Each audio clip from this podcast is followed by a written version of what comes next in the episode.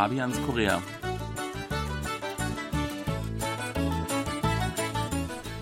Herzlich willkommen, liebe Hörer. Es begrüßen Sie Fabian Kretschmer und Sebastian Ratzer. Hallo, liebe Hörer. Wir wünschen Ihnen ein herzliches Neujahr. Vielleicht ist das überraschend für Sie, weil Silvester liegt schon hinter uns.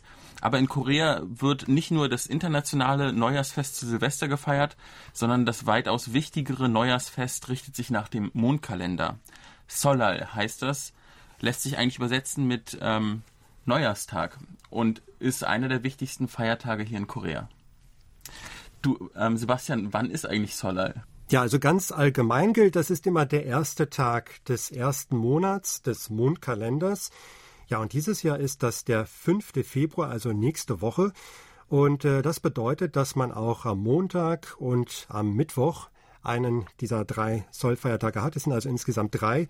Ja, und dann hat man das Wochenende davor noch. Das sind also schon fünf Tage. Das ist schon ziemlich lang. Und wer weiß, sicherlich werden einige noch ihren Brückentag oder Sandwichtag nehmen. Und dann kann man vielleicht noch über eine Woche lang frei machen. Wow, darauf freuen wir uns ja auch schon. Wie verbringt man das denn traditionell? Also natürlich, man hat frei, man kann die Zeit vielleicht mit der Familie genießen. Gibt es da irgendwelche besonderen Rituale, die du ähm, eigentlich verbringst während Zollei?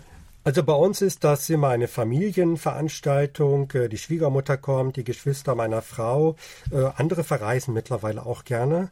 Äh, zum Beispiel auch meine Schwiegermutter verreist dann erstmal auch mit ihrem Sohn und dann kommen sie zu uns. Also das ist mittlerweile ähm, ja recht flexibel. Es ist nicht mehr so strikt, dass man unbedingt zu den Eltern in die Heimat fahren muss.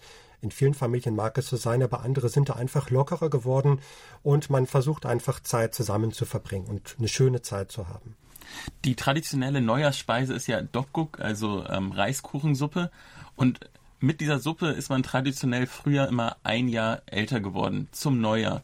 Und das bringt uns eigentlich zu dem zu der koreanischen Altersrechnung, die anders funktioniert, als es in Deutschland oder in vielen anderen Ländern der Fall ist. Und das ist gar nicht so leicht. Sebastian, ähm, kannst du mal kurz demonstrieren, wie alt du auf koreanischem Alter bist?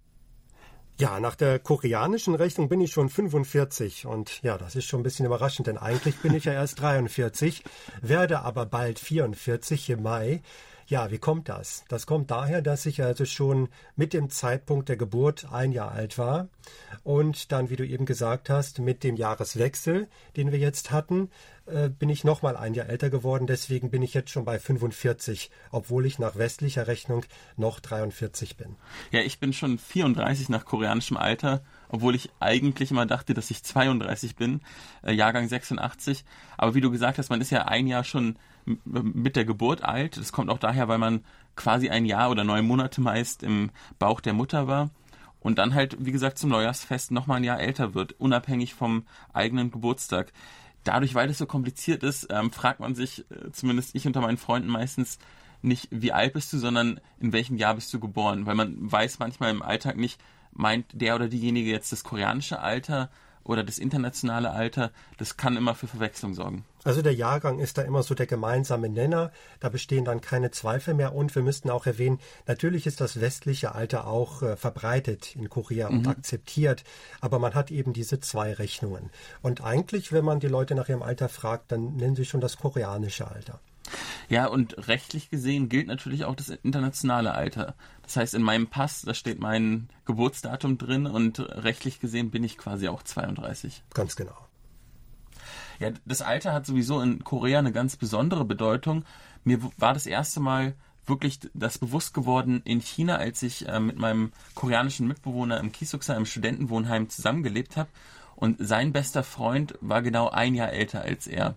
Die waren beide damals Ende 20 und ich habe mich immer gewundert, warum er seinem besten Freund immer mit der Höflichkeitsform anredet und ähm, äh, sobald er ihm ein Glas Bier eingegossen hat, immer zwei Hände benutzt und also quasi alle Höflichkeitsetiketten durchdekliniert hat, obwohl die ja eigentlich fast im selben Alter waren.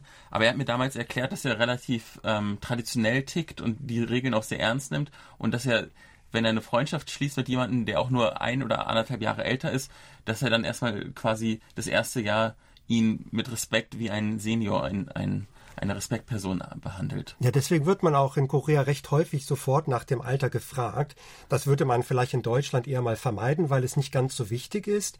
Aber in Korea fragt man relativ früh, wie alt bist du? Mhm. Weil man genau wissen will, wie du schon gesagt hast, also wie stehe ich zu der Person? Bin ich älter? Äh, wie müsste ich die Person jetzt anreden? Wie muss sie mich anreden? Also das Alter hat insofern schon eine große Bedeutung. Obwohl das eher Männern passiert. Ne? Bei Frauen ist es doch manchmal ein Geheimnis und da würde das auch unhöflich kommen, oder? Ja, ich denke also, eine Frau würde jetzt einen Mann, den sie gerade trifft und an den sie Interesse hat, nicht sofort fragen, wie alt bist du, obwohl es sie sicherlich auch interessiert und umgekehrt gilt das genauso. Aber jetzt unter Frauen gilt das genauso. Also die wollen dann auch wissen, ist das jetzt eine ältere Schwester in Anführungszeichen oder ist die jünger als ich? Das spielt dann schon eine Rolle dafür, wie man dann weiter miteinander umgeht. Wenn Sie mehr darüber erfahren wollen, dann schalten Sie auch nächste Woche ein. Da geht es nämlich bei Fabians Korea um das Alter in Korea und das Älterwerden in Korea. Genau, darauf freuen wir uns. Auf Wiederhören.